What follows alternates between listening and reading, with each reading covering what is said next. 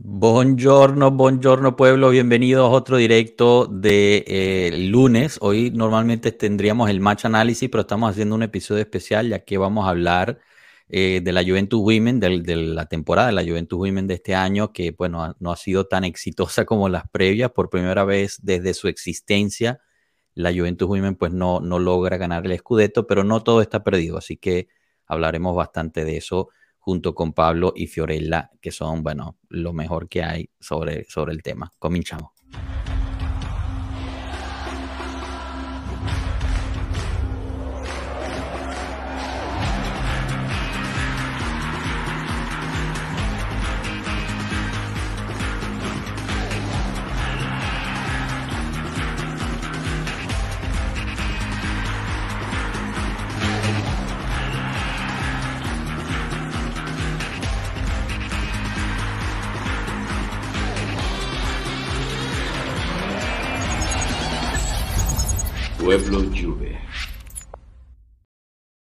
Bueno, bueno, bienvenidos, bienvenidas todos. Pablo, Fiorella, ¿cómo están, chicos? ¿Bien?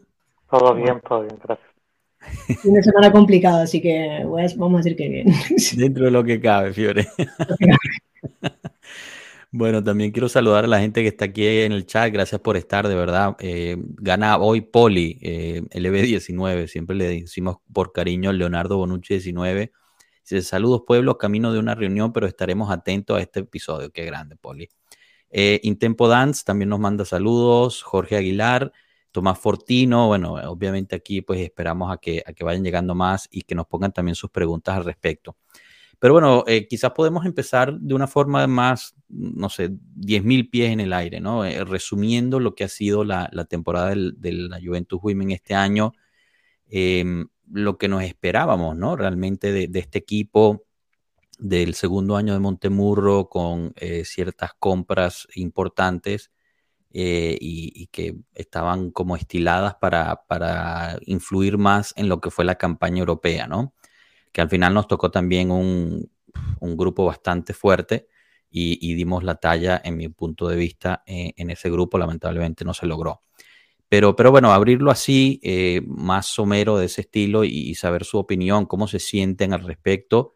Y bueno, como dijimos al principio, obviamente, pues no, no todo está perdido. Todavía queda la Copa, la, la Copa Italia que, se puede ganar justo contra la Roma. Eh, pero bueno, también ese es otro, otro tópico que me gustaría tocar, es el, campeonato de la Roma, ¿no? Porque también está haciendo algo espectacular este año. Eh, no sé, eh, empiezo contigo, Fiore. ¿Cómo, ¿Cómo has visto este año? ¿Cómo te esperabas al principio del año? ¿Y cómo ha, sido, o el por qué ha, surgido de la forma que ha surgido? Bueno, primero que nada, saludos a todos. Y este año es un año complicado de, resumir en ese sentido, porque lo que tú decías, el enfoque este año es, es la Champions, es mejorar el papel en la Champions. Que el año pasado te vas gana, bueno, no, le ganas en casa al Lyon y pierdes 3-1 fuera, es el Lyon, o sea, no saliste con cualquiera. Tienes mala suerte, saliste de un grupo con el Wolfsburgo y el Chelsea, diste todo. Es, fuiste el equipo en toda la temporada que más problema le puso al Lyon en Europa, contando hasta la final. Y sí que había una expectativa con respecto a qué iba a pasar en Europa. Se esperaba apuntar por lo menos unas semifinales, ver qué suerte tenías, y vienes y te toca otra vez el Lyon y te toca el Arsenal reforzado. Aún así, hablando en grupos, la Juve hizo un papel increíble. Para mí salen justamente de grupos porque resulta que, para el que no lo sepa, en grupos de la Champions League femenina no se exige el VAR, no hay VAR, porque no todos los estadios lo pueden tener. Y nos vamos fuera con un gol del Lyon que es en fuera de lugar contra el Arsenal y luego un penalti que es un penalti como una casa que no lo pitan, no nos lo pitan contra el Lyon. Se acaba la campaña europea y lo de todos. Vamos a la liga, vamos a la liga pero, ¿qué pasa? La, Supercopa la perdemos eh, y aparte de eso, eh, la temporada empieza muy complicada, empieza con muchas lesiones porque es el primer año donde hay Eurocopa para la mayoría de jugadoras. Creo que es el primer año donde Italia tiene una selección en muchísimo tiempo que se esperaba que se pudiera hacer algo. Entonces estamos hablando de una temporada reducida con muchas lesiones, porque hemos tenido lesiones por todos lados, que al final todos los equipos tienen lesiones, pero sí que ha sido una temporada muy condicionada. ¿Qué, hay, qué rescato yo en general? Lo que tú decías, se ve el segundo año el entrenador, Eh, yo creo que es súper identificable la personalidad del equipo. Juegue quien juegue, la personalidad del equipo está clara, no hay dudas. Es una plantilla que está en un periodo de transición en ser esa Juventus que se formó hace seis años para hacer el proyecto de la Juve con jugadoras muy fuertes en Italia. Y ahora estamos en esa transición de esas jugadoras que crean el legado, que crean lo que es la marca del Juventus Woman y están entrando jugadoras jóvenes que poco a poco se van a ir metiendo en el plantel. Entonces yo creo que es una temporada de transición donde todavía podemos ganar un título y donde yo creo que todos estamos satisfechos con el papel que ellas han dejado en el campo. Buena suerte, mala suerte, ya no lo como quieras, pero creo que nadie tiene duda de lo que ellas han hecho en el juego. Sí, no, eh, eh, son gran puntos ahí y varias cositas que, que, me gustaría pues alargar un poquito más en, en lo, que, en lo que mencionas. Pablo, ¿tú, tú qué tal? ¿Cómo, ¿Cómo nos das el resumen de este año? Una temporada donde no digo que se pierda porque la temporada de la Roma ha sido, bien lo dijiste tú hace ratito, ha sido espectacular. Yo creo que estaba muy difícil ganarle esta temporada a la Roma, lo que ellos, eh, lo que ellas hicieron metiéndose incluso hasta donde se metieron en Champions League. Eh, yo no sé si podríamos haberles ganado, pero de que nos pusimos nosotros o nosotras eh, el pie eh, solito, pues también es verdad eso. a mí hay un tema allí con, con la ofensiva de Montemurro que no me termina de gustar sale Bonfantini a media temporada, sale esta chica que se fue a la Fiorentina, se me fue su nombre. Eh, Samanian. Samanian. Samanian. Sí, gracias. Eh, sí, yo siempre digo Samanian. no sé si es Samanian. No sé, yo tampoco. Eh, eh, salen a media temporada y no lo hacen mal ninguna de las dos, especialmente a mí Bonfantini siempre me ha parecido material de la Juventus y no me termina de encantar. Pero lo mismo pasó con Staskova, lo mismo pasó con Hurti, que son jugadores que tenemos en ataque y que no estamos encontrando cabida con, eh, que no están encontrando cabida en el equipo. Y me da la sensación de que con Nistrom, que es eh, ella junto con esta chica Simone o Simón, no sé cómo, cómo se dirá en francés, eh, que se trajeron a media temporada, pero especialmente con Nistro me da la sensación de que podrá ocurrir lo mismo porque en ataque no estamos sabiendo hacer rotaciones, creo yo, no sé qué piensan ustedes. No sé, ese, eso del ataque es una, un, yo creo que es una pregunta espectacular eh, y súper interesante. A mí, yo les tengo que decir, a mí me dolió cuando Bonfantini se fue, porque a mí me, me encantaba esa jugadora, la garra que le metía eh, y, pero sí es verdad que la Bonfantini del año pasado ha, sido muy diferente, ¿no? Eh, en la Juventus. Eh, obviamente ahorita en, la Sampdoria la está rompiendo, hay que ser sincero. Yo creo que es, una de las artífices de, que la Sampdoria se vaya a poder salvar este año. Em, pero, pero te, digo, no sé, no sé qué pasó ahí exactamente. Yo creo que las quejas a Monteburro también han llegado este año, algo que, no vimos el año pasado. Em, algunas decisiones quizás de formación, eh, en, especialmente en los partidos que, pues no se ganaron o se perdieron puntos donde no se debían. Em, hubo bastante duda ¿no? sobre ello. También algunas de las declaraciones me parecieron interesantes. Em, por ejemplo, que, él hablaba de que las jugadoras no le daban lo que él pedía a veces, ¿no? O, algo por el estilo. Eh, pues diferente, ¿no? Que, un entrenador, pues, eh, hable puntualmente de lo que las jugadoras no le están dando así públicamente, es, me pareció interesante. Pero al final, pues sí se ve una, un carácter, ¿no? Como, como decía Fiore la otra es, y, bien lo, mencionaste, pues eh, Nystrom y, Simón eh, llegaron, pero Simón creo que no ha jugado, o lo que ha jugado ha sido muy, muy poco, yo no la he visto. Entonces no sé realmente cuál es la táctica ahí, ¿no? La traes eh, y, no la usas, no lo, no lo entendí. También, pues está la cuestión de que la Juventus tuvo o tiene delanteras que han sido sumamente importantes en el club, que son muy buenas, y, pues quizás está buscando el mismo estándar y no lo ha logrado conseguir. Eh, Espérame un, segundito ahí. y que encima son italianas, porque eso es importante en la Juventus. Sí, exacto. encima son el hecho de que no puede llegar, eh, yo le digo Nystrom, eh, Nystrom, no sé cómo sea, igual, sí, estamos igual en todos los apellidos. eh, está difícil que venga y le quite el lugar a, a Cristiana o a Bárbara, ¿no? Eh, porque son jugadoras tanto históricas adentro del equipo como que son italianas y eso en la Juve siempre está. Bueno, pero también son jugadoras que siguen produciendo, ¿no? O sea, tú, es difícil también como planificación de equipo, tú eventualmente tienes que hacer un recambio generacional, pero es difícil apuntarle perfectamente la fecha de cuándo va a haber ese cambio generacional. Porque si Cristiana sigue metiendo goles, Bonancea también, eh, eh, pero al final, pues ellas son las que siempre te están metiendo los goles. Otra que, por ejemplo, llegó muy bien y creo que ha hecho bastante diferencia, ah, que no todos los partidos la rompe, pero bastante, ha sido Berenstein. Seguro estoy diciendo mal también. Pero esa fue otra que llegó este año y, realmente ha sido eh, diferencial, ¿no? En, ese aspecto. Pero, pero no sé, yo creo que es gran pregunta. No sé, Fiore, si tú tengas alguna, alguna idea o, pienses diferente a nosotros o, algo diferente ahí. A ver, lo de Bonfantini yo lo veo claro.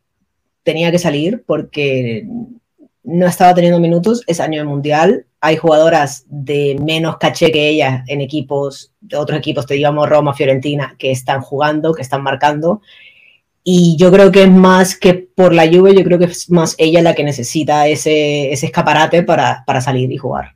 Porque lo que están diciendo ustedes, el primer semestre no era esa jugadora joven que salía del banquillo y se las quería comer todas, sino que era una jugadora que entraba, sí que aportaba porque al final juega, pero no era ese elemento que entró contra el Lyon el año pasado y te cambia el partido. O sea, le faltaba esa chispa y eso. Yo creo que ahora lo está encontrando y yo creo que va a ser bueno para las dos partes. Al final es una sesión. Luego, sobre las jugadoras que llegan en enero, yo creo que llegan porque había muchas lesiones y llegan con el plan de reemplazar alguna, alguna lesionada y han vuelto todas y ya no hay espacio, porque entre poner a Cristiana o poner a cualquiera de estas, pues yo me la sigo jugando con Cristiana y, y, a guerra.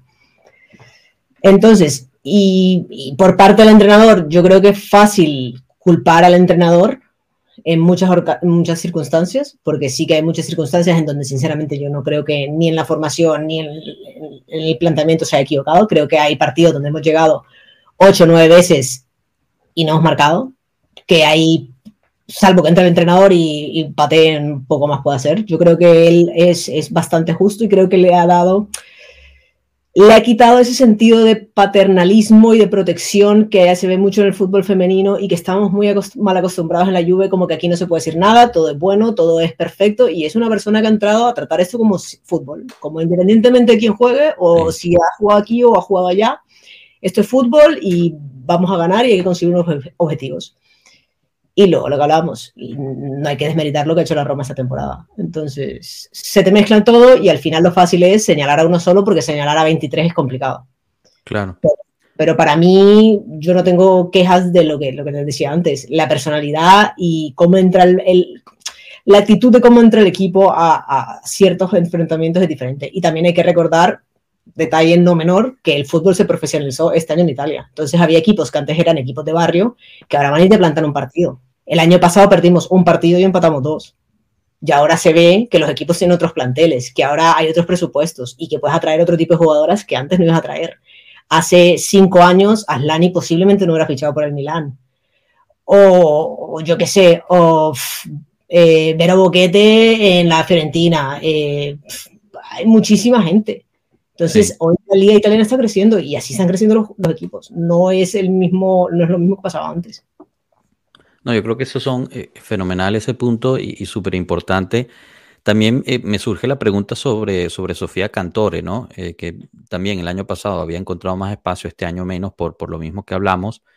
Em, pero, pero me lleva todo a la, a la, entrevista que dio Caruso. No sé si ustedes la llegaron a leer, nosotros la, la pusimos también en nuestras redes, una entrevista súper larga, súper interesante sobre su historia, cómo creció, etcétera. Pero habla, habla de, de la diferencia que es en Italia comparado con el exterior, ¿no? El, extranjero en cuanto a cómo se perciben las jugadoras extranjeras y las italianas. Em, que, ella decía, bueno, por ejemplo, si yo voy al extranjero, obviamente no voy a empezar a jugar simplemente porque soy italiana. Eh, tengo que ganarme mi puesto y eso lo entienden muy bien afuera y las que llegan de afuera vienen mucho mejor preparadas.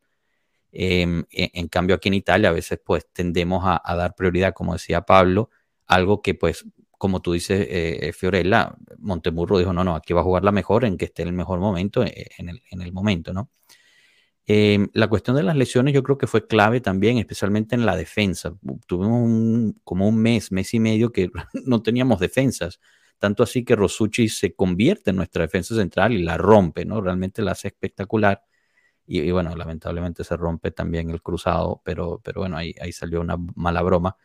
Em, pero, pero eh, fue esa la emergencia, ¿no? Rosucci era, era mediocampista, la, baja Montemurro, la encuentra ahí. Yo creo que también le da otra vida a Rosucci, que estaba llegando ya a, digamos, una edad un poco avanzada para la posición que jugaba. De hecho, em, lo comenta él y dice que aunque ella es muy buena mediocampista, que si se va a jugar de central va a alargar su carrera muchos más años que jugando en ese puesto, que, que no sobra. Exacto, exacto. Y, que está fenomenal también porque, bueno, tienes para rotar ahorita con Lenzini y, y Salvay, pues tienes a Rosucci también, ¿no? Cuando regrese, porque, bueno, Sara Gama también pues ya está empezando a, enseñar las costuras, lamentablemente. Em, pero también me lleva a una entrevista que dio Braguín, que él, que él hacía un poco de autoculpa, ¿no? Diciendo que, que en cierta forma la Juventus como que se, se, se, se acomodó o estaba muy cómoda en sus laureles y que no tomó las medidas necesarias para mantener la, competitividad, mientras que los demás equipos estaban aprovechando eh, la situación o, querían, ¿no? Invirtieron mejor en su crecimiento como, es, como lo hizo la Roma.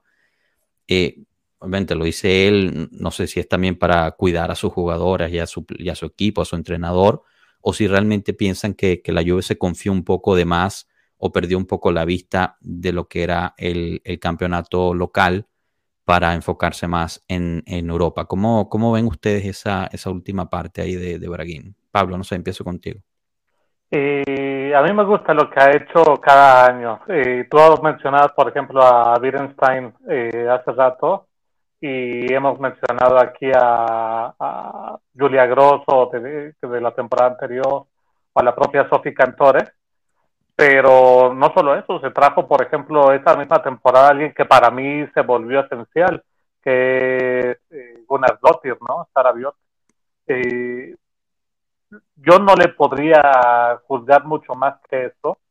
Quizás en el tema de defensa sí, porque ya veníamos nosotros hablando de que Lundor eh, no estaba dando la talla para hacer la lateral y tanto así que Nilden le ganó la posición Lundov termina saliendo del equipo, que por cierto, la forma en la cual ella sale del equipo a mí me rompió el corazón porque lo hace entre lágrimas, literalmente eh, se veía que la jugadora estaba rota de, esto, pero bueno, el equipo también debe seguir avanzando, ¿no? Eh, eh, es un poco cruel porque sabemos que el fútbol es así, pero no te puedes dar esas, esas licencias. Bueno, más allá del tema de Lundorf, eh, que pareciera que la tengo atravesada, pero en realidad le tengo mucho cariño. Eh, yo lo que veo con, con Braguín, a mí me parece que ha hecho un buen trabajo. Quizás eh, el que está en la posición, aquí la que me va a dar todo el conocimiento va a ser Fiore, porque básicamente a eso se dedica. pero a mí no, yo no creo que haya hecho un que, que la Roma haya ganado porque eh, eh, Braguín, eh, dejó de hacer eh, cosas. Yo creo que la Juve gana porque hay situaciones que se terminan resolviendo en el terreno de juego cuando se debieron de haber resuelto antes. Decías tú, perdona si me regreso un poquito, porque como no, hablando, no quería interrumpir Decían ustedes lo de Rosucci yendo a la defensa, que sí lo hizo espectacular, tiene un par de barridas allí que son súper tiempistas, eh, que yo creo que cualquiera que haya visto los partidos se debe de acordar de ello. Pero perdimos un pulmón en medio campo y se notó. Entonces, eh, quizás esa parte se podría haber resuelto de alguna otra forma. El tema de lo que has hablado de la defensa. Eh, hemos mandado a, a Sara Gama a la lateral, por eh, viene regresando Nilden, se fue Lundor, eh, Simón todavía no está para jugar, entonces a mandar a Sara a, a, Sara Gama, perdón, a la lateral, hace que juegue Martina Lenzini, que Martina Lenzini a mí me está recordando mucho a Daniele Rugani, para ser claros quienes no conocen en el fútbol eh, eh, que es una persona que tiene la capacidad para jugar allí, que se le ve el talento para jugar allí, pero que comete muchos errores. Para no ir más lejos, el partido de ayer, la falla del, del gol con la que nos, eh, se nos ponen, no sé si era el empate o, el, o fue del gol del triunfo, parece que se le debe echar la culpa a Sara Gama por cerrar desde atrás, pero era culpa totalmente del Encini y Lencini debe de crecer y no está creciendo y ahí sí podría yo ver una oportunidad de crecimiento en la Juventus para alguien más porque yo no veo que Lencini está dando este paso adelante, ¿no? Eh, creo yo que son situaciones, por ejemplo, lo de los partidos de Milan, eran partidos que se tenían que ganar y si no me equivoco, uno lo empatamos y el otro lo perdemos, y no me acuerdo bien aquí pero especialmente el que perdimos, eh, no tenías tú que haber perdido ese juego. Ahí al, la Juventus que a mí me quedó en ese partido en particular, porque estoy de acuerdo con lo que dice Fiore, que es un equipo que es pura garra, y en eso estoy totalmente de acuerdo. Pero en ese partido en particular, si algo les faltó fue garra. Entonces, hay, son pequeños momentos en los cuales ante esta Roma que venía en un plan de no creer en nadie y para prueba ayer lo que hicieron, y no te podías dar estas oportunidades.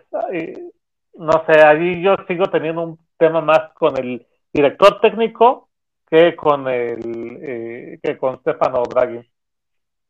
Fiore, por tu parte. Yo discrepo, yo creo que Draghi sí le faltó sobre todo por las bajas. Yo creo que sí que hizo falta reforzar el equipo. Eh, estaba mirando la hora, pero es que la Roma la temporada pasada, aparte de la temporada que hicimos nosotros, pero es que la Roma solo pierde dos partidos, uno de ellos con la Juve, y empata tres, uno de ellos con la Juve.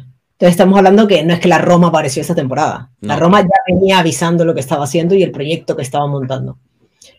Y de hecho me acuerdo que la temporada pasada el partido en que peor la pasamos fue el 1-1 con la Roma. O sea, ni el partido que perdimos. Yo creo que el empate con la Roma fue muy duro.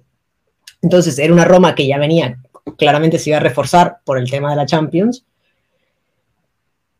Y creo que a nosotros ahí sí que nos faltó. Creo que se tocaron ciertas piezas pensando en mejorar la clasificación europea en cuanto a la calidad de pieza que saco, pieza que meto pero nos dimos cuenta a principio de temporada que llegaron todas las lesionadas de la Eurocopa, mientras las que se lesionaron el mes siguiente, las lesionadas que venían de la temporada pasada, nos encontramos con un mes de septiembre-octubre inventando alineaciones, aún así se peleó, pero luego volvimos diciembre-enero, otro bache, y yo creo que eh,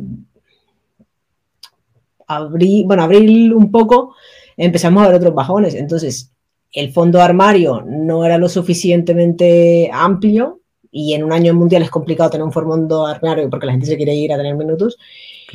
Y luego en las piezas de diferenciales, yo creo que a día de hoy nos falta algo en la defensa que diferencie. O sea, creo que, que nos falta eso. Igual que hay muchas jugadoras que han crecido, como decían ahorita, eh, Julia Grosso ahora han marcado goles, ¿eh? que antes era impensado. Y creo que es parte de la dirección técnica de las jugadoras del centro del campo que entran de segunda línea y tienen muchas más ocasiones porque las delanteras crean un montón de espacio y no se estaba aprovechando. Pero sí que por más garra y más todo lo que le metas, si, si te fallan en el fondo y tienen errores individuales, los otros equipos también van a marcar. Entonces, creo que sí fue un área donde era bastante, sobre todo por el tema de, de, Sara, que era claro que esta era su última temporada y que no iba a dar más, y había que empezar a meterle fuerza. Había muchas lesiones y, creo que ha sido donde se ha notado la falta de planificación deportiva. Pero entonces, eh, o sea, tomando eso en cuenta, ¿qué, qué pasa, no? Porque Braguín creo que tiene un año más de contrato, eh, si mal no recuerdo, creo que termina en el 2024 su contrato con la Juventus está siendo buscado por, por equipos, digamos, de alta élite en Europa. Em, realmente él no, no, ha, no, ha, mm, mostrado sus cartas ¿no? en ese aspecto de, de, que si le gustaría irse o no, obviamente está siendo muy profesional al respecto, eh, quiere seguir con su contrato ahí, pero ¿qué, qué hacemos? Es, es, un fin de ciclo este, el, el, el haber perdido la, mm, la, liga en cierto aspecto y necesitamos un recambio no solamente con alguna de las jugadoras de la defensa que mencionas tú, Fiore, sino quizás en la parte eh, gerencial del club, o, o cómo lo ves, Fiore? yo, yo, creo que muchas veces menospreciamos lo difícil que es ganar, ¿eh? Yo creo que muchas veces claro. lo damos por sentado, sí son cinco, seis, seis, cinco títulos seguidos, o sea, arrasando en Italia, porque también desmontamos a todos los equipos en Italia para montar el nuestro, también hay que ser honestos de dónde salimos. Pero ganar no es fácil, ganar es complicado, ganar es, ganar gana uno. El resto, bueno, ahora clasificaremos a Champions, pero es muy complicado ganar y creo que que sí, ha sido un año de transición, de paso y todo, pero no hay que ser tan, tan trágicos. No es que hayamos quedado sextos y nos haya pasado por encima todo el mundo. Creo que, que hemos tenido bajas sensibles en momentos complicados de la temporada, donde no es fácil sobrellevarlo, donde tú planificas una temporada con tus delanteras, con tus mediocampistas y tus defensoras como sea, y tu portera. Y cada tantos meses se te cae una pieza clave ahí. Ya no es solo que es que tú no planificas para tener un plan B a esa precisa, tienes un plan B por, por recambio. Pero aparte de eso hay que darle el, el, tema emocional, o sea, las lesiones en el equipo y esta temporada las he sentido muy, muy emocionales. Siento que cada vez que se ha lesionado a alguien se ha sentido mucho, entonces creo que tenemos una temporada donde intentaremos ganar la Copa de Italia y ojalá que la ganemos, y el otro año saldremos a pelear el Scudetto con un par de pinceladas que estoy segura que ya están trabajando en ello. Entonces, también es año mundial, entonces aprovecha para ver mucha gente, va a salir muchas cosas. Este año a los equipos les va a tocar invertir en el fútbol femenino o van a quedar un poco ridículos. Entonces, yo creo que alguien se empezará a fichar y se empezará a traer cosas. Y el otro año estoy segurísima que vamos a competir por el campeonato y, y si, si él quiere continuar, yo no veo por qué no. Yo no, no veo tanto un, un acabose y un proyecto que tú digas no hay por dónde cogerlo. Me preocuparía más, sinceramente, si el entrenador en verano dice que se va. Ay, sí, claro. cambia, algo así en esa parte sí que me, me, afectaría mucho más en lo que es el proyecto que, que, otra cosa. Este año pues no se pudo, pero quedamos cerca y iremos a Champions seguramente, que es lo importante. Claro, pero eh, bueno, solo antes de pedirle también a, a, Pablo su opinión, para no fundir el pánico, no es que Montemurro haya dejado saber que se quiere ir, ¿no? O sea, es que sería una gran sorpresa eso. No, no, no, lo dije por poner un ejemplo que me parecería mucho más sí, trágico. sí, sí, no, pero no, yo, bueno, en ese aspecto creo que se ve bastante cómodo y, y creo que él tiene su proyecto ahí por, por hacer. En cuanto a, a calificar a segundo, perdón, a, a Champions League, realmente sería que quizás podemos hablar un poquito de esto, ¿no? Porque estamos a 11 puntos del, del tercer lugar. Eh, matemáticamente creo que ganando un partido más ya, ya calificamos a, a, Champions League.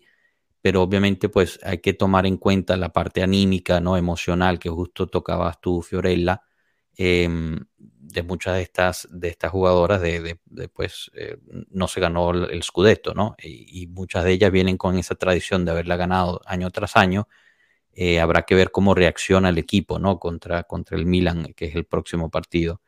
Yo creo que nos dejará ver. Yo creo que sería realmente espectacular en, en, el, en el, término negativo si la Juventus termina perdiendo cuatro partidos seguidos. Lo, lo veo muy difícil. Eh, pero bueno, no sé, otras cosas locas han pasado, ¿no? Yo creo que hay que tener cautela con eso. Eh, Pablo, ¿tú, ¿tú cómo ves? Eh, hay que sacar esos tres puntos, así sean tres empates. Exacto, hay que llegar a esos tres. ¿Cómo, cómo ves lo que, lo que menciona Fiorella ahí de, de la situación?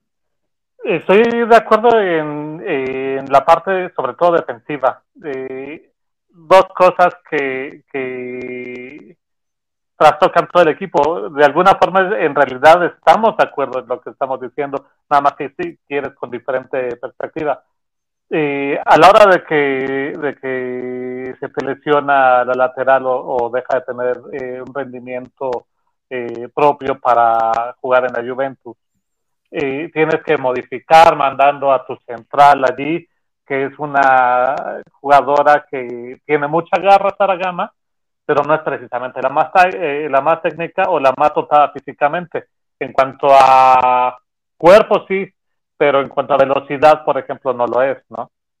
Es una jugadora lenta, de hecho. Hay que interrumpir porque Sara Gama no era una del defensor. Cuando ha jugado de lateral no se le ha pedido no se le ha pedido nada. Es casi jugar con tres centrales, solamente que para no trastocar tanto el equipo, pero no es una lateral que se le ha pedido oficio lateral normal. O sea que también son fallos de ella que está teniendo central, no solo.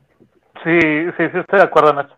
Eh, pero bueno, a la hora de que tú la sacas de allí, te quedas con el problema. Ceci Salvalle es una garantía, yo estoy eh, fascinado con tener a Ceci allí en, la defensa, pero te quedas con el problema de, la otra central, que viene a ser Martina Lenzini. Lenzini, ya di mi opinión, tampoco voy a hacer más de madera. Crucificándola ahí. sí, totalmente.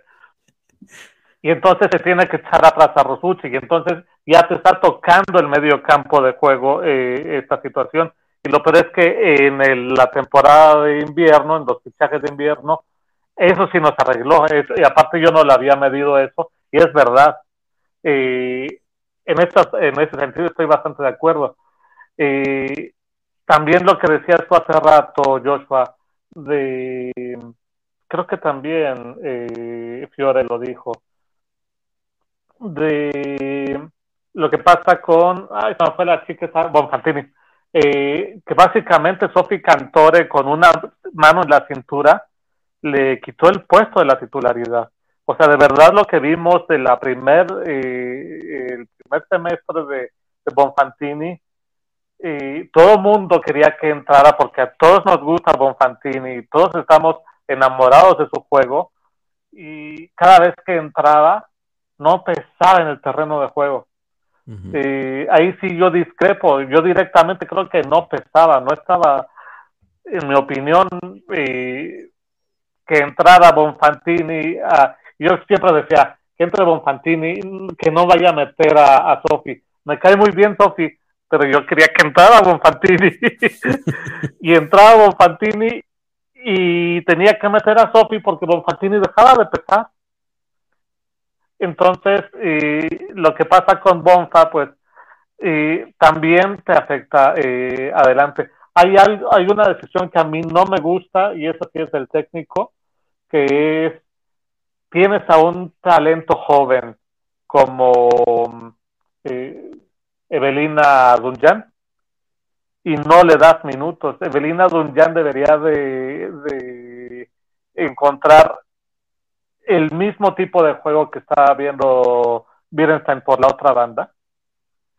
Y se le metió en un, en un juego eh, por ahí de enero, me parece, no me acuerdo contra quién fue, que tuvo un gol, dos asistencias, y después tuvo otro jueguito más adelante donde entró eh, los últimos 20 minutos, y de ahí para acá, cero, ¿no? Entonces, si hay decisiones a mí del técnico que no me gustan, esto no quiere decir que yo quiera al técnico fuera, vamos a hacer la comparación de, es que no juegan como yo quiero Alegría out, no, no, es mi idea el, el Montemurro out, pero hay detalles a mí que no me gustan allí de, de, de la forma en la cual enfrentamos eh, ciertos partidos o del uso que le damos a ciertos jugadores. Eh, yo sí creo de lo que dice Fiore, en, el mundial tenemos que visorear ahí y encontrar alguien que pueda venir desde la banca, pero que pueda ser titular para la defensa. Porque estamos a la espera de que Sara se rompa, de que Ceci se vuelva a romper, de que Lencini baje su rendimiento o no lo eleve de nuevo y de que Fuchi va a volver con una lesión eh, de anterior cruzado que no es fácil, como ya lo han mencionado en el tema de Chiesa o de Del Piero en su día. Vamos a pasar por ese proceso de nuevo con, con Rosucci. Tenemos que encontrar ese, ese lugar. Otra cosa que a mí no me está terminando de encantar es, sí se ve mucho a Julia en, en ataque, pero si tú bloqueas, si tú sabes marcar eh, bien, sobre todo lo que yo visto es que le marcan mucho en zona a Julia Grosso, el ataque deja de encontrar potencia. Y esto no es culpa de Julia Gross, es más bien encuéntrale más eh, socias alrededor. Creo que Sara lo estaba haciendo bien, eh, pero necesitas más alrededor de ella. Alguien que para mí es de calidad. Creo que ya me dejó un montón de tu pregunta. no, está bien. Eh, alguien que yo encuentro con mucha calidad eh, es. Um, este fue el nombre de la lateral que dijiste hace rato. Eh, Lundorf, no. Nilden. No, la número 13 se me fue su nombre. no puede ser. Es. Ah. Dufris, no. Em, no, la italiana es, es la que está esta, esta, ay, no puedo ser, no, ayúdenme. bueno, a ver, ahorita, ahorita eh, te, recuerda, pero yo creo, yo creo que estabas empezando a, digamos, a entrar al campo justo del, siguiente tema que quería tocar era, ok, ¿qué necesita hacer la Juventus durante este verano, ¿no? En, términos de, de, de reanudación del, plantel, ¿no? Eh, las que están cedidas regresan, cuáles nos quedamos, cuáles no, eh, quién debería ya pues terminar eh, o, retirarse o hay que vender o ceder, justo las posiciones en el campo en las cuales nos deberíamos enfocar. como bien mencionamos, pues se trajo bastante en ataque, quizás en medio faltaría uno o dos bloques, mientras que en la defensa definitivamente yo creo que algo podemos gestionar la cuestión porteros, estamos bien como estamos. Eh, durante el invierno llegó Sol Veloto, eh, obviamente es tercer portero, cuarto portero, no sé exactamente cómo, cómo se está formulando esa parte ahí. Eh, o sea que ya hay un plan muy a futuro, porque pues ella es muy joven, pero, pero estamos bien así o, necesitamos renovar o extender o buscar a alguien más. No sé si lo han llegado a pensar o no, yo creo que en cierta forma, Pablo, sí, porque has mencionado algunas partes que, pues te gustaría ver. Eh, y, bueno, no sé, quizás ahí ya te di la, asistencia para ver si te recordaste el nombre o si no, pero mientras tanto, pues puedes ir respondiendo esa pregunta y ahorita pasamos con Fiore a ver qué opina ella. Todavía no me puedo acordar. Sé que es la chava que se parece a Caruso, pero no me acuerdo de su apellido en este momento. ¿Quién será? No sé. Ahorita, va a venir. Boatín. gracias. Boatín me ah. parece espectacular. Boatín me parece espectacular.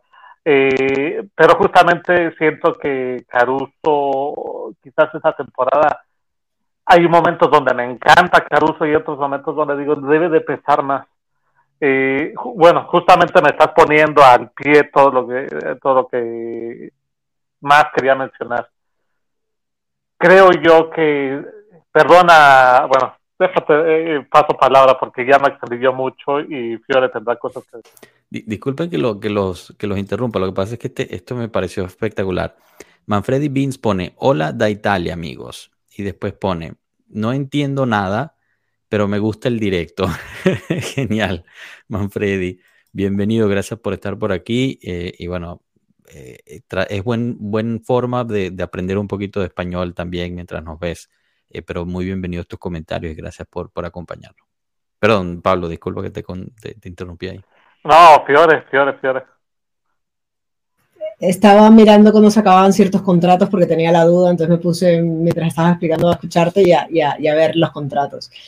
Para tener más sentido lo que iba a decir. Eh, digamos que la columna vertebral tiene contrato hasta 2024 y, y este es el año para hacer la dejada de mandos. Yo creo que es un año para que jugadoras como Girelli, como bueno, Sara Gama creo que un poco más todavía, empiecen a, a, entrar más en rotación, más de lo que están ahora mismo, y empiecen a darle minutos y confianza a, a jugadoras más jóvenes. Que tampoco podemos empezar a pretender, por ejemplo, estaba buscando cuántos años tenía Berlina, tiene 19 años, no podemos esperar que una persona, una niña de 19 años, llegue a un país nuevo y juegue todos los partidos, haga todo en una temporada complicada, con lesiones, con perder el campeonato, porque no es fácil de llevar. Entonces yo creo que tienen que ir ganando poco a poco minutos, sobre todo esos minutos. Lo mejor que le puede dar son minutos a esa jugadora sin confianza cuando todo va bien, porque por más que se equivoquen, las cosas van bien y no tanto cuando las cosas van mal, porque si no van a ser la foto del gol, la foto del campeonato perdido. Y yo creo que eso es algo que hay que evitar, sobre todo porque el acompañamiento en el fútbol femenino no es lo mismo que en el masculino. Un niño con 14 años que despunta ya va a ser el nuevo Messi. Una niña con 18 años que despunta todavía no sabe si va a poder vivir del fútbol o va a tener que estudiar otra cosa. Claro. Entonces yo lo veo todavía más complicado de gestionar. Entonces yo en ese aspecto sí creo que tenemos que tener más paciencia, sobre todo con las jugadoras en Italia, que tienen más condiciones diferentes. No es lo mismo que si traes una persona de Estados Unidos que ha hecho todo el proceso de universidad, que se ha gestionado de otra manera, o en Inglaterra que tiene otra forma de gestionarlo, que lo que se puede hacer en Italia. Que creo yo que se debería hacer en verano. Primero, reforzar en cada una de las líneas una jugadora. Eh, tener una segunda portera de mucha más garantía, eh, una central, una lateral de recambio, que puedan ser la central sobre todo que vaya a ser titular, no, no alguien que tenga seguridad, que tenga experiencia. Me gustaría que trajera una mediocampista eh, con experiencia sobre todo en Champions, porque creo que eso es algo que nos hace falta a nosotros. la Roma lo hizo en, invierno, trajo a Vicky Rosada sabiendo que el Barça las iba a eliminar pero traes una mediocampista de, de, experiencia. ¿Que vaya a jugar o no los 180 minutos de una eliminatoria? Seguramente no, pero es una jugadora que ha estado en esas circunstancias, que le va a transmitir más tranquilidad a las otras, y yo creo que eso en el medio nos hace un poco más mm. de falta. Y luego una delantera que te asegure, bueno, te asegure, nadie te asegura, pero que marque 10 goles en la temporada, porque a día de hoy creo que la temporada, bueno, en las últimas dos temporadas, a revisarlo, pero creo que Cristiana es la que más, ha marcado y ha marcado en Liga 11 y 7 goles. Luego en Champions creo que el año pasado marcó más goles que en, que en Liga. Y sí que es un equipo que se reparte mucho las responsabilidades, pero creo que arriba sí que nos falta esa jugadora diferente que tenga, que tenga, que le dé miedo a las defensas, que cuando las defensas la vean en el 11 digan, pues no las puede, nos puede complicar bastante. Y quién es de nombre es complicado. O sea, yo creo que va a depender mucho de lo que pase con otros equipos, porque al final todavía no estamos, digamos, en esa posición competitiva donde podamos llegar de tú a tú a un Barcelona o de tú a tú a un Chelsea y que alguien diga me voy a la Juve. Entonces yo creo que va a ser también un poco de juego de sillas, lo que cambien los otros equipos, ir viendo qué, qué, qué nos sirve y aprovechar el Mundial que va a ser un escaparate para ver gente que normalmente no puedes ver porque son ligas más extrañas, pero que despunten, que fue un poco lo que hizo el Real Madrid con Linda Caicedo, que estoy segurísima que el Real Madrid no tendrá un ojeador en la liga profesional, en la liga de fútbol colombiano, pero les fue bien en estos torneos internacionales y, y encontró su espacio. Entonces yo creo que algo así sí que lo podemos hacer.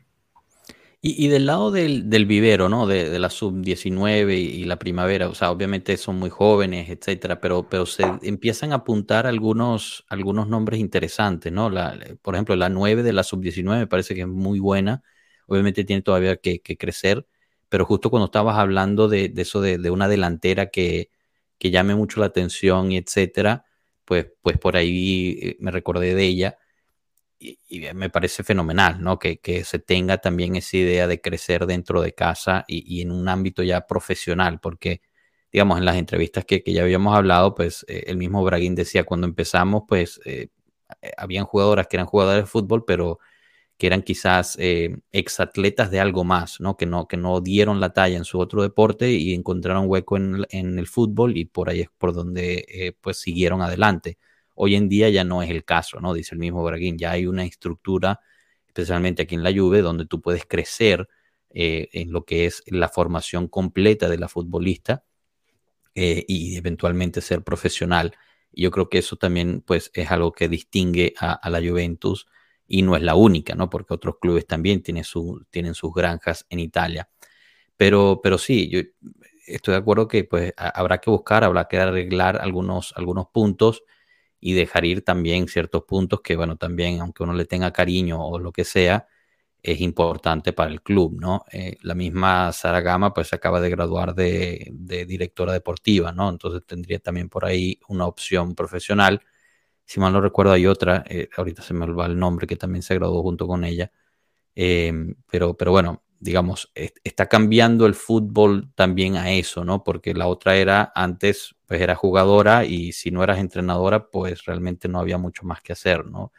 Em, en cambio, ahorita las estructuras dentro de los mismos equipos permiten que tengas un, un ámbito profesional mucho mayor, además de que siendo alguien tan icónica como Gama, Em, pues también tienes una vida fuera de la Juve, ¿no? Eh, como embajadora de la Juventus haciendo cosas o embajadora del fútbol italiano, ha ganado muchísimos premios, es un ejemplo a seguir en muchas cosas, entonces se está empezando a ver un poquito de eso. Se puede hacer mucho más, por supuesto, pero, pero yo creo que es importante también resaltar esos, esos puntos, ¿no?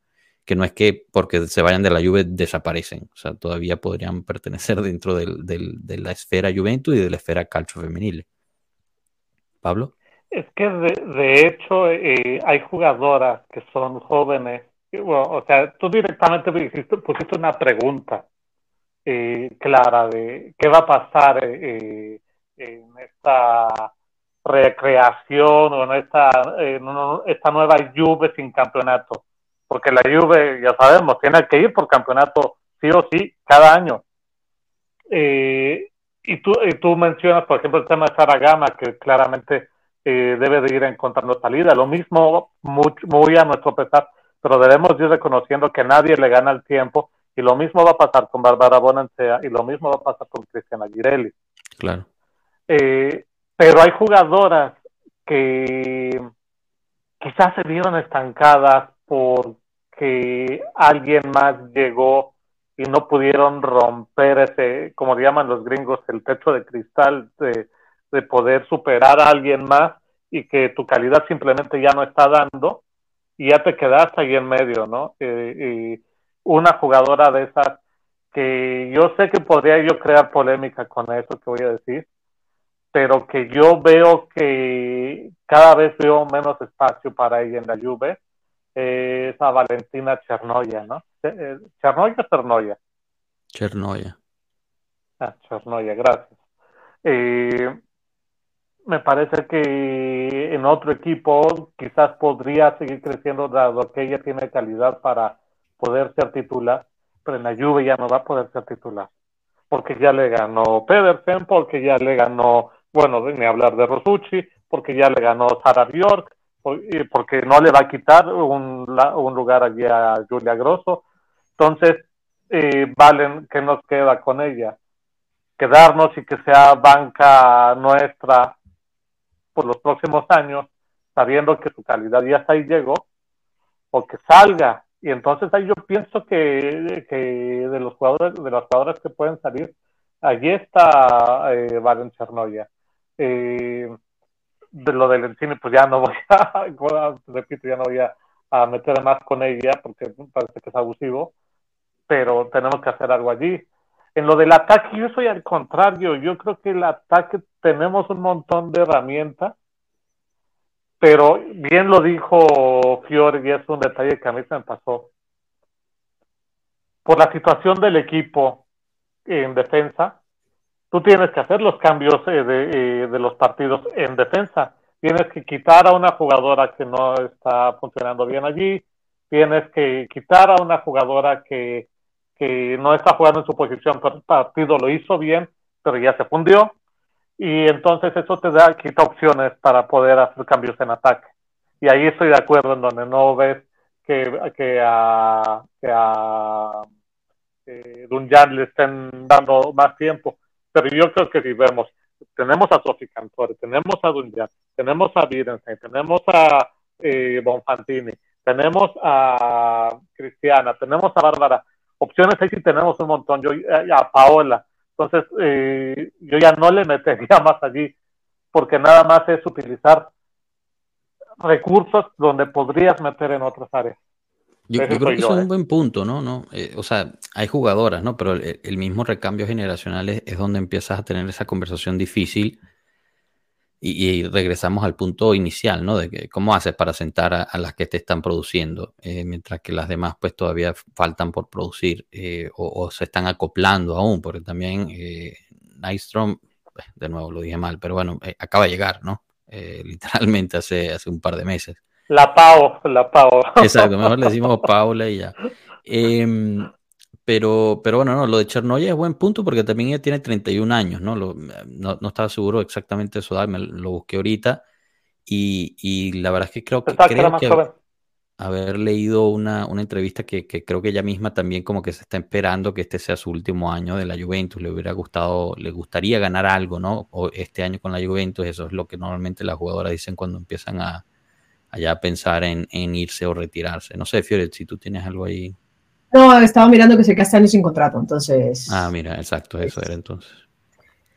A ver, yo en cuanto a lo de los recursos, es que el fútbol son los goles y, y, sí, hay que tapar atrás, pero es que si tú ves ahora mismo qué pasa con el Arsenal, el Arsenal tiene muy buen equipo, pero ves que le falta Beth Smith y Miedema y dices, pues no es el mismo equipo. Y no te pones a ver el resto del equipo. O cuando se lesiona Alexia, la gente no dice, ah, qué complicado va a ser las transiciones del balón del Barça. Tú dices, Buah, se quedan sin 25. Nadie se pone a pensar en esas cosas. Claramente cuando a ti te, te, falta la de arriba y la de arriba no está bien, lo notas muchísimo más que cualquier otra. El PSG se le lesiona a Catoto y lo, más de lo mismo. Entonces, o el otro día el Volburgo sin pop, o sea, son jugadoras que obviamente arriba marca la diferencia y que sí, te pueden meter tres, pero es que ellas solas te desarman todo para hacer cuatro arriba. Claro. Y yo creo que no es una zona donde hay que, escatimar, en mi opinión. No, no, tiene sentido. Chicos, nos estamos quedando un poquito sin, sin tiempo, pero, pero quería tocar un último tema antes, antes de que, no sé, algo que ustedes quieran hablar, pero es la situación estadio.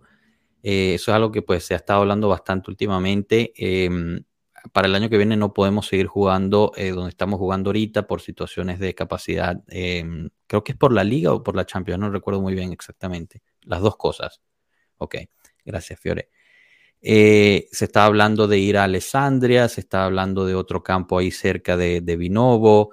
Em, al final, pues también salieron rumores del mismo Agnelli hablando con la fiscalía, bueno, no la fiscalía, la, la, la la sede, ¿no? Ahí la, la, de donde está el, el, el, alcalde, la alcaldía. Sí, el municipio, ¿no? el municipio, sí, el municipio, la alcaldía para, para justo un campo, una zona, ¿no? al lado de, de, la, de las sedes de la Juventus, donde podrían construir el segundo estadio para tanto la Juventus Women como la Juventus Next Gen. Eh, pero, ¿qué, ¿qué, opinan ustedes? Que, ¿Cuál es...? Eh, cuál sería su preferencia, eh, en particular también tomando en cuenta la distancia a Binovo, que es donde se entrenan, donde se preparan eh, las jugadoras, y, cuál sería realmente la solución final. También pues hay que recordar que los demás equipos en Europa realmente siento yo, ¿no? Que tienden a compartir las instalaciones principales con los equipos masculinos de forma un poco más eficiente de lo que hemos podido hacer en, en Italia. Eh, pero quizás, quizás esté equivocado en eso. No sé, Fiore, empiezo contigo con, con eso. Sí, eh, en eso estoy en desacuerdo contigo porque creo que la Juventus ha sido pionero y ha sido uno de los equipos que más ha apoyado a las chicas con jugar en el, estadio. El año pasado jugamos Champions todos los partidos en el, en, en, el campo. Eh, lo mismo pasó esta temporada. Yo creo que no es el equipo el que está fallando, creo que somos nosotros como aficionados que estamos fallando un poco más porque cada vez que han abierto las puertas no hemos tenido el arropamiento que sí han tenido otros clubes en, en, en, Europa. Creo que eso es un problema social en Italia, que todavía el fútbol femenino cuesta un poco más y, y, hace falta más ese sentido de pertenencia, de sentir lo propio y sentir lo que es igual que el masculino, porque si tú eres de la Juve, eres de la Juve en las buenas y en las malas. Claro. Yo en muchas circunstancias siento que hay gente que es más de la Juve Next Gen que de las chicas y, y a mí me, me duele y me cuesta pero no me voy a poner a pelear con todo. Sí, de acuerdo. Entonces, en ese sentido, o siento que tiene más pertenencia con un chaval de 16 años que lo ponen a entrenar un día y a Dios saber si va a llegar algún día al equipo, pero no se saben tres jugadoras del primer equipo femenino, que me parece también que hay que hacer como Sí.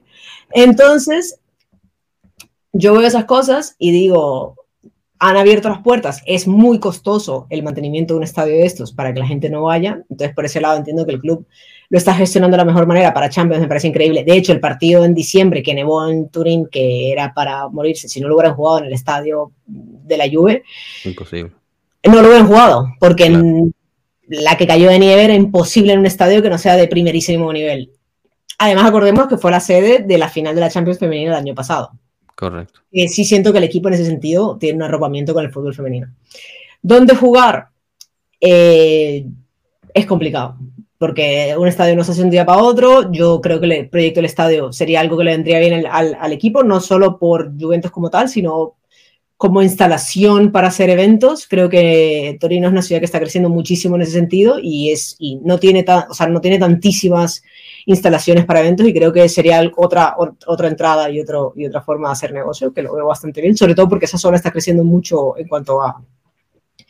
Bueno, hace 20 años estuvimos allá y no quedaba nada, ahora hay hoteles, hay carreteras, hay de todo. Entonces, eh, está bastante bien. ¿Y dónde jugar? depende de quién vaya a ir. Porque yo te digo, y es los que. Y te lo digo yo, ir yo no, me ha costado, es más complicado ir, porque al final estás entrando dentro de una ciudad deportiva, entonces no es fácil. Si va a ir la misma gente que va, pues juguemos en el campo este que queda al lado de nuevo, ¿para qué la vamos a complicar a ella? Si verdaderamente la gente la va a ropar y va a haber un, apoyo y va a haber un interés y, se va a empezar a, materializar, pues vamos a Alessandria, que la gente va a hacer el esfuerzo de ir hasta allá. Pero todo depende del aficionado, para mí. Pablo. Mira, eh, yo creo que la Juve debe comportarse como el equipo grande que es y dejarse de tonterías. Iba a decir una mala palabra, pero me estoy conteniendo. Eh, el lugar este de Alexandria, o como se llame, queda a 160 kilómetros, ¿entendí? Sí, más o menos, sí, entre 100 y 160 kilómetros. No recuerdo exactamente la cifra, pero mínimo 100 kilómetros. Pero, pero, antes de que antes de que tengas en cuenta que hay gente que trabaja en Alessandro y vive en Torino o viceversa, o sea que no es, o sea, para la gente que vive allá no es tan no es tan dramático. No, pero yo, no lo digo tanto por la por la por la afición. La afición es itinerante. Mira, el partido de ayer, Roma, Juve, se jugó en Roma y tú lo que escuchabas eran los aficionados de la Juve cantando lo de Cristiana todo el tiempo y lo de Bárbara y todo eso partido de ayer lo dijeron en la transmisión, yo no sé si será verdad o será mentira, pero decían que traía cuatro mil personas. Si tú utilizas el Juve Stadium, el Juventus Stadium, o como le llaman ahora, el Allianz Stadium, ah, para, la femenil, va realmente a sentirse que es poca la afición. Pero si tú manejas que, que el equipo deba de desplazarse los 160 kilómetros o 200 o 500, lo que sea, la afición va a ir porque la afición de la lluvia es una afición itinerante. El tema más bien para mí es las jugadoras. Si tú les metes esto a las jugadoras, tienes que hacer que se levanten más temprano, que descansen menos, porque tienen que hacer un viaje de, eh, de 160 kilómetros o llegar al otro día. Entonces, te, aclaro, posiblemente muchas de ellas vivan más cerca de Alessandria que de Vinovo. ¿eh? También eso tenlo en cuenta. Eso es un buen dato, y no había tenido en cuenta. Por eso que te digo que no, no, no pienses en los kilómetros, no es tan, no es tan dramático. Piensa que mucha, gente, hasta en entre Milán y Torino, hay mucha gente que tiene esa, esa o sea, no es. Y Vinovo no es cerca de Torino, te lo digo. O sea, es un, un paseo importante. O sea, para hacerlo todos los días. Pues, mira, eh, yo lo veo como la distancia que tengo de donde yo vivo a la Ciudad de México. ¿Podría ir todos los días? Sí, sí, podría ir. ¿Voy a ir todos los días? No, por supuesto que no. Eh, yo lo que haría es que jugaran en, eh, el estadio que, tenemos, que lo compartan y, y nos dejamos de cosas. Pero bueno, yo entiendo que ya desde lo que me acabas de decir, pues quizás sí podría cambiar eh, esa situación. Eh, yo creo que la Juventus en todo caso se debe comportar como un equipo serio que es. Es lo que yo le pido a la Juventus. Quizás yo no conozco toda esta planificación de dónde viven las jugadoras, dónde vive el aficionado, dónde no, esa parte no la puedo controlar. Pero lo que yo sí le pido a la Juventus es que el aficionado pueda estar allí y que las jugadoras hagan el menor esfuerzo y que solo estén concentradas en jugar. Eh, es lo que me gustaría. O sea, yo, yo, creo que al final el proyecto de tener un segundo estadio, eh, digamos, una capacidad menor, tanto para la, la, Juventus Women como para la Next Gen, siempre fue parte del plan, ¿no? De, de lo que era el Centro Deportivo Juventus. Y, a mí eso me parece estupendo, ¿eh? Perdón, nada más la... Eh, o sea, ahí no, yo no quito dedo, me parece que la Juve debe de hacer eso, está bien. Exacto. Eh, y, eh, lo que se está tratando de hacer ahorita es, este, encontrar una solución para el, para el corto plazo, según lo que entiendo, porque la verdad es que no se filtra mucho de la información sobre esto. Es difícil encontrar algo, o por lo menos desde aquí, eh, encontrar algo más, más concreto. Em, hay, hay terreno que compró la Juventus, que sigue estando ahí cerca de Continasa, que no ha podido eh, desarrollar, bien sea por situación COVID, bien sea por burocracia, bien sea por eh, situación económica, porque bueno, pues nos endeudamos bastante, estamos todavía sanando esas cuentas. Em, y yo creo que eso pues eh, está cobrando factura ahorita. Quizás nos tardamos un poquito de más en, en haber tomado esa decisión. Em, por bien o mal, fueron decisiones de, de nuestro expresidente que pues priorizó otras cosas, ¿no? Vamos a dejarlo ahí, no, no voy a extender mi opinión personal ahí pero, pero creo que para futuro sí se necesita, ¿no? Y, y, yo siento, y esto ya es muy personal, yo siento que al final eh, la Juventus Women debe ser arropada dentro de lo que es el Juventus Training Center. Claro. Porque no somos una Juventus, o no deberíamos ser una Juventus, y no creo que el club en sí no quiere mostrar una Juventus que se trate de forma diferente, ¿no? El, club masculino entrena en las mejores facilidades que hay en Torino, que son el JTC, mientras que la femenina entrena en Vinovo, que son excelentes facilidades, o sea, nada que quitar, pero sería mucho mejor, creo yo, eh, en términos de visibilidad, en términos de eh, sinergias, en términos de calidad, en términos de marca, eh, digamos así, que todos estén en familia ahí en el JTC. Eh, o por lo menos así lo veo yo de una forma muy, muy romántica quizás. Eh, y yo creo que haría solo bien eso, ¿no? Para también ir, ir, seguir creciendo esa zona, seguir creciendo lo que es el, como la ciudad deportiva de la Juventus, al final y al cabo. Eh, pero bueno, eso ya es una opinión muy personal. Chicos, nos comimos una hora, no sé si tengan algo más que quieran tocar, algún tema que quizás no llegamos a hablar. Yo quiero hacer dos preguntas antes de, que no es solo la Juve la que está haciendo esto. El Manchester City tiene el Academy Stadium justo al lado del otro estadio. Sigue esto el proyecto del Spy Barça, o sea que es general. Yo creo que tarde o temprano llegará. Yo creo que ahora solo es lo que decía esto un momentáneo. Sí, sí, exacto. Sí, esto es una situación temporal, que, ¿no? Que afuera, que al lado hicieran el otro estadio para que todos estuvieran juntos ahí, es lo que me, yo creo que sería lo ideal. Eh, y, y espero que pase. No sé si va a pasar en tres años, en cinco años, pero espero que retomen esa, esa ímpetu de hacerlo. Perdón, Pablo. Y es que aparte, y es que aparte se juntó esto, esto que podría haberse resuelto este año, pero viene todo el escándalo esto de las plusvalías y todas sus tonterías que están echando. y entonces es echar recursos que tenías para esta cosa en otro, en otro que, que encima es para tirar el dinero a la basura, pero bueno. Eh, yo tenía dos preguntas. antes de tus dos preguntas, porque eso es importante, de la recapitalización que hace Exor sobre la, Juventus, había un tranche de, dinero que estaba reservado para lo que era el desarrollo de, la Juventus Women. No, no tengo idea si han tocado eso o no, pero o sea, era parte de lo que estaba escrito y mencionado por, por la Juventus en su momento cuando hacen la recapitalización. Ahora ya no sé si todavía se mantenga o no, no tengo detalles.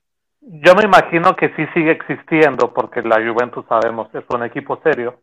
El tema es, son los tiempos. A veces te ocupa más tu tiempo eh, una cosa y el tiempo sí no es emplazable. No es que tú puedas tener 60 minutos eh, disponibles para algo. Entonces es el tiempo yo creo que es lo que nos, nos pesa en contra. Eh, perdona, tengo dos preguntas, son rápidas para cualquiera de los dos. Sole Veloto, que mencionabas hace rato, tiene contrato de un año. Cuando se le contrató fue contrato de un año. Eh, de un año o dos años, no me acuerdo. Creo, creo que es a dos años. Eh, el tema es que no es este, este fin de, de año, sino es al siguiente. Pero ya tienes tú que empezar a ver si va a ser parte del equipo o no.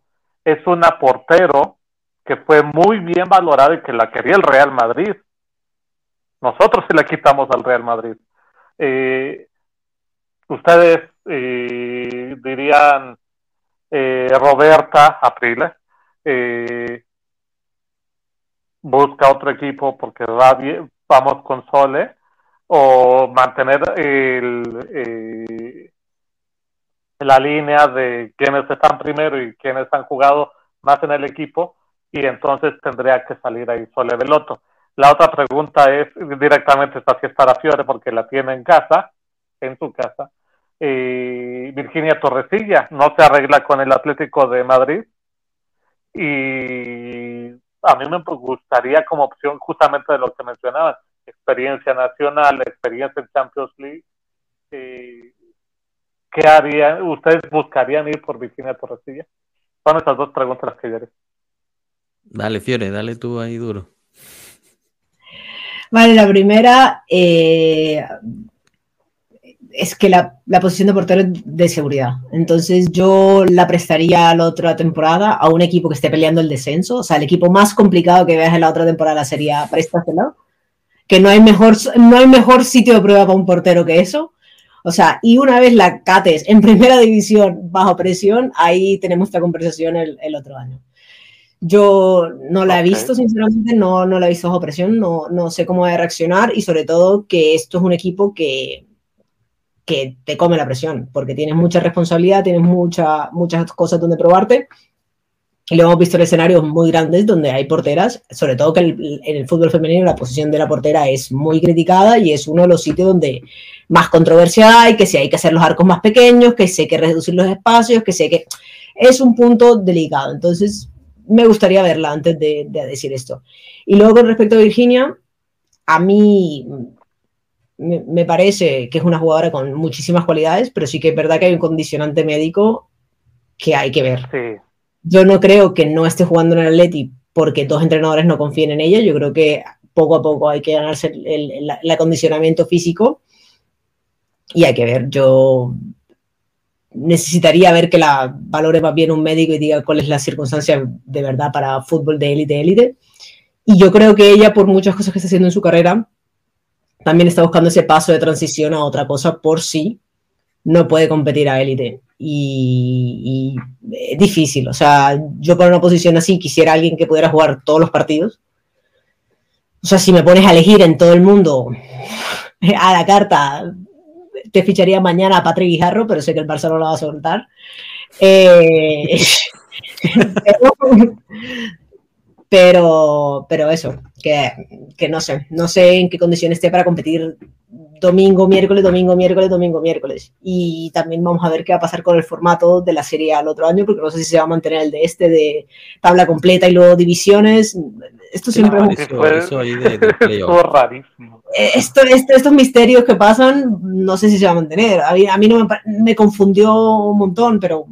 Totalmente, totalmente, porque aparte paraban dos semanas y luego tú decías, bueno, hay, fe, hay fecha de la de, las nacionales para el fútbol masculino, bueno, voy a ver a, otros partidos del fútbol femenino. Ah, pues no, también habían parado. pararon, dos semanas, pararon, dos semanas, mientras el parón del masculino, pero es que volvieron una semana y a la siguiente había fecha de parón femenino. Entonces yo no entendí ese. Eh, Muy raro.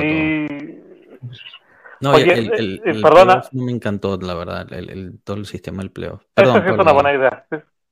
Eh, nada más para mencionar, porque sí, eh, para que no sepa, Virginia Torresilla tuvo un tumor en la cabeza y está eh, siendo cuidada. Me parece que ya, que ya salió del tumor, pero no es fácil como que eh, para ese tipo de cosas, yo no sé si habrá sido cáncer ahí, quizás eh, Fiore sepa más que yo, que yo. pero tú sabes que la remisión viene hasta cinco años después de, que te da cáncer, ¿no? Entonces, el tema de Fiore, de Fiorella, no, espero que no, eh, el tema de Virginia va por ese lado que dice, eh, no, ahora yo no sé si está jugando, que también esa es otra cosa que, que, que habría que considerar. Lo que yo he visto es más bien por su carrera, que es una carrera a prueba de cualquier eh, ojo de hierro que quiera poner en juicio la carrera de Torrecilla, pues ha encontrado un carrerón, ¿no? Claro. Yo, yo quería solo mencionar lo, de Sol Veloto, em, porque bueno, de, Virginia lamentablemente pues no, no tengo las bases y creo que Fiore ya, ya lo respondió completamente perfecto. a mí me emociona Sol Veloto por el simple hecho de ser latinoamericana y por fin, por fin tenemos a alguien ahí en la, en la Juventud Women. Em, eh, dos cositas que también me llaman mucho la atención, además de eso, ¿no? De, de, lo, en la parte deportiva. Sol se hace una prueba, estuvo haciendo pruebas en, en la Juventus y, y, pues dejó buen ojo ahí. Eh, tanto así que, bueno, la, terminan comprando, ¿no? Eh, se la ganamos al, al Real Madrid, no es cualquier cosa eso y yo creo que pues llama mucho la atención. Yo también argumento que tenemos quizás una de las mejores tres porteros en este momento, o, menos, si es que no la, mejor, en, en Perú Mañá, y, tienes la oportunidad de tener a Sol crecer y, ver y aprender, ¿no? De ahí. Eh, eso es algo que, por ejemplo, en el lado masculino siempre hemos hecho muy bien, eh, lo que es la, el recambio generacional de los porteros y, e ir aprendiendo uno del otro. Eh, yo creo que tenemos esa oportunidad aquí. Me encanta la idea de Fiore de mandarla en préstamo a un equipo difícil, a un equipo para ponerle a prueba. Em, pero digamos, en términos físicos, en términos físicos, Sol también ha mostrado cualidades, creo yo, ¿no? Tiene una altura importante, eh, tiene una extensión eh, importante, se, tira bien, lee, la, puerta bastante bien. Me gustaría, si fuese posible, y aquí, bueno, yo se lo pregunté a Montemurro en, uno de estos especiales que hacen en, Twitch, pero no, no, llegaron a preguntárselo, saber si quizás en el último partido de campeonato, ¿no? Ya habiendo tenido el segundo lugar eh, cerrado, si la podríamos ver jugar, ¿no? Porque yo creo que sería interesante eh, justo para ver esa parte mental que tanto mencionas tú, Fiore, ¿no? Que tanto mentalmente está lista para, para ese tipo de, de responsabilidad eh, pero sí me encanta la idea de que pues pase un, rato prestada y, regrese para ser eh, la próxima, ¿no? El, la próxima portera de, la Juventus. Eso es pero también me gustaría. Veremos, ¿no? Veremos. Em, no, pero hay que ver, yo creo que hay que darle tiempo al tiempo, hay que tener cuidado de no sobreemocionarnos de los jóvenes, es algo que, hacemos en general en todo, ¿no?